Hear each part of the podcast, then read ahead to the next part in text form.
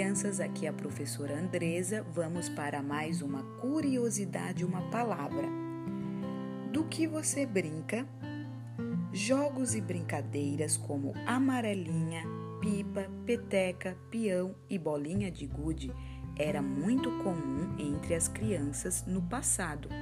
Elas costumavam ser feitas ao ar livre, nos quintais das moradias e nas ruas. Você costuma se divertir com algum desses jogos e brincadeiras? Qual é a sua brincadeira predileta? E você brinca ao ar livre? Do que? Antigamente, haviam poucos brinquedos feitos de plástico e eletrônicos, movidos a pilha ou a bateria, como é comum atualmente. Mas o segredo é o faz de conta. Antigamente haviam poucos brinquedos, mas aqui entre nós, todos esses brinquedos espetaculares que temos hoje, será que lá no fundo do coração a garotada não sente falta das brincadeiras antigas? Criança gosta é de usar o faz de conta e dizendo faz de conta, pedaço de pau vira espada mágica.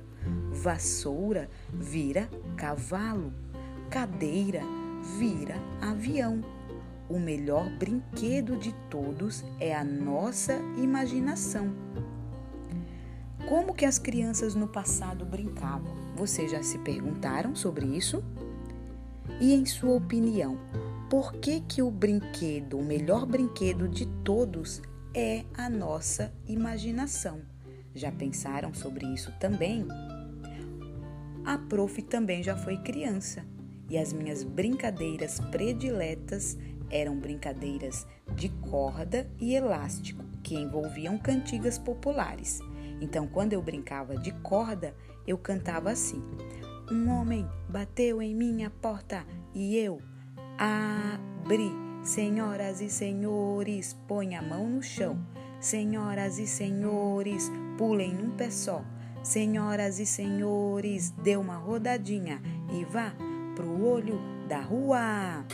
Salada saladinha, bem temperadinha com sal, pimenta, fogo, foguinho. E quando era de elástico, nós brincávamos, duas meninas ficavam com o elástico nos pés, depois no joelho e depois na cintura.